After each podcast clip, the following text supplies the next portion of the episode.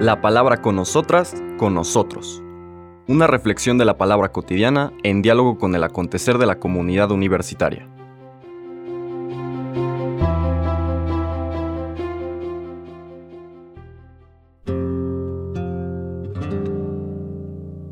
Hola, buenos días. Bienvenidas, bienvenidos a la palabra con nosotras, con nosotros, de este martes 14 de febrero, martes de la sexta semana del tiempo ordinario.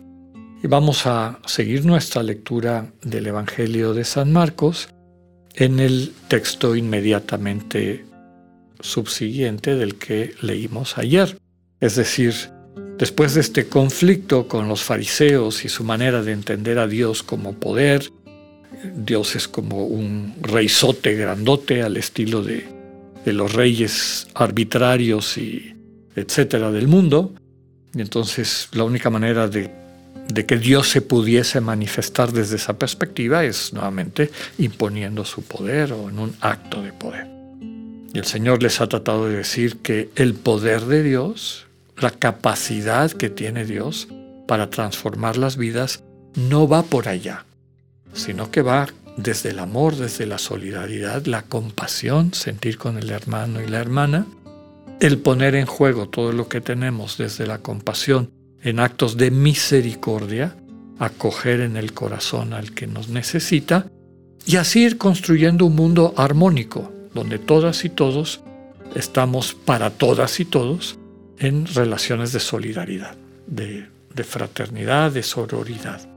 Bien, Sigue el relato de Marcos y el Evangelio de hoy, versículos 14 al 21 del capítulo 8, complementan, cierran la enseñanza de las lecturas anteriores. Dice, en aquel tiempo cuando los discípulos iban con Jesús en la barca, se dieron cuenta de que se les había olvidado llevar pan. Solo tenían uno.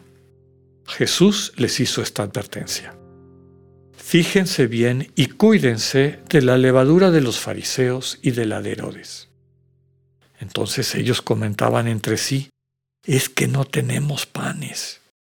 Dándose cuenta de ello, Jesús les dijo, ¿por qué están comentando que no trajeron panes? ¿Todavía no entienden ni acaban de comprender? ¿Tan embotada está su mente? ¿Para qué tienen ustedes ojos si no ven y oídos si no oyen? ¿No recuerdan cuántos canastos de sobras recogieron cuando repartí cinco panes entre cinco mil hombres? Ellos le contestaron, doce.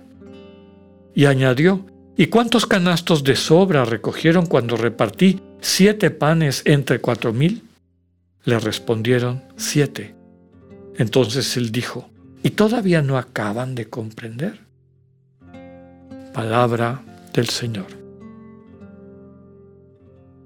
La secuencia argumentativa de Marcos, como veremos en las próximas lecturas de los días de esta semana, es que el proceso de tomar conciencia de quién es Dios, cuál es su proyecto y cómo estamos ubicados o llamados, llamadas a ubicarnos en ese proyecto de Dios, realmente es un itinerario, se aprende poco a poquito y no se sabe de una vez para siempre, sino que se va aprendiendo, se va integrando, introyectando, y así nos vamos convirtiendo en parte de este proyecto de fraternidad, de sororidad a la que Dios nos invita y para el cual nos capacita.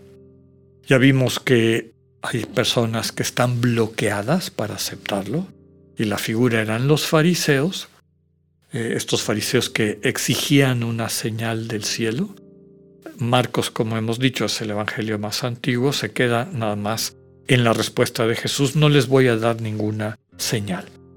Los otros sinópticos elaboran eso, Mateo, Lucas, y Jesús no, nada más como en Marcos contesta diciendo, no les voy a dar ninguna señal, esa señal de poder, sino que apunta a, qué es, a cuál es la única señal que Jesús va a dar y dice, la única señal que se les va a dar es la señal de Jonás. Jonás, aquel profeta que casi obligado por Dios va a Nínive a invitar a la ciudad a que se convierta, porque su destrucción es inminente. Si no se convierte en la ciudad, se va a destruir. Pero como los ninivitas, es decir, los asirios, eran enemigos de Israel, Jonás no quiere ir. No, no quiero ir, no quiero ir. Y, por eso se, embarca y termina tirándolo al mar y la, la ballena o este animal marino que se lo traga y que finalmente lo regurgita eh, cerca de Nínive. No le queda más remedio que ir.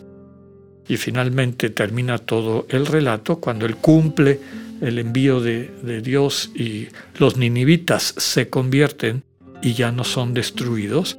Bueno, Jonás hace el berrinche del mundo. Y hay una escena muy bella en que Jonás abandona Nínive, está en el desierto, en un calor infernal, encuentra una enredadera, se pone debajo de esa enredadera, esa plantita, siente el fresco y de repente unos gusanos la secan y queda el pobre Jonás a la intemperie y está rabiando. Y, y Dios le dice a Jonás, te sientes tan triste que te quieres morir porque se murió esta enredadera o este arbolito que te daba protección al sol? ¿Cuánto más crees tú que yo me entristecería si murieran todas estas personas? Fíjense ya en el texto de Jonás, Antiguo Testamento, va quedando claro que Dios es misericordia, es amor. Jonás, igual que los fariseos, hubiera querido que Dios los castigue, los fulmine, que su poder se manifieste y los ponga en su lugar. Por eso, en los otros evangelios, a Jesús le agregan esa frase, ¿no? No se les va a dar la señal del poder como ustedes lo entienden.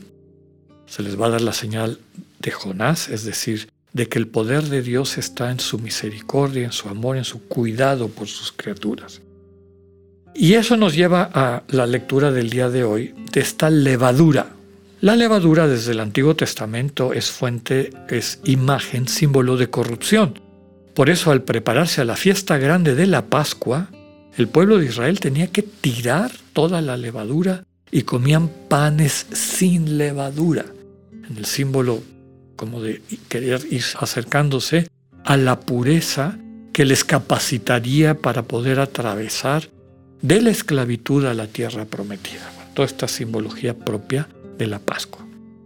¿Cuál es la levadura? ¿Cuál es la corrupción de los fariseos y la de Herodes?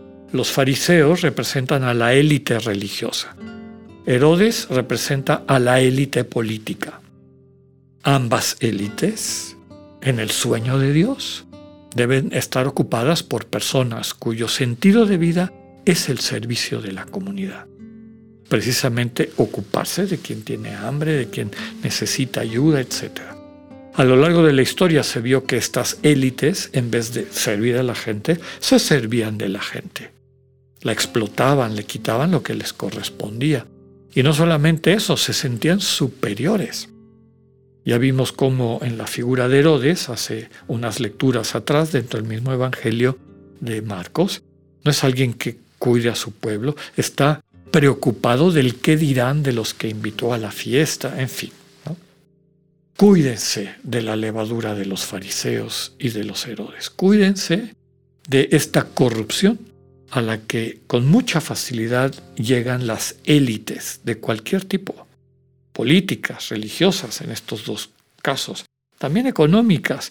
Podríamos incluir hoy en día las élites intelectuales también. Finalmente, el diálogo de Jesús con sus discípulos subraya cuando les dice que no ven, no entienden. Nadie está exento de confundirse, ni los discípulos de Jesús. Y la invitación que les hace a ellos y a nosotros de no vivir en un mundo de superficialidad, de frivolidad, que es lo que encontramos en la visión religiosa política de los fariseos y de Herodes, sino buscar la profundidad que solamente se alcanza cuando le dejamos a Dios ser Dios en nuestro corazón, cuando ponemos nuestras vidas y, y los dones que nos ha dado al servicio del proyecto de Dios, símbolo de la multiplicación de los panes, y tenemos mucho cuidado de no caer en la trampa de buscar el poder por el poder. En el fondo es una compensación a nuestra falta de seguridad. Pidámosle al Señor la gracia de que no nos quedemos como describe a los discípulos el texto sin comprender, sin acabar de comprender. Que tengan un buen día, Dios con ustedes.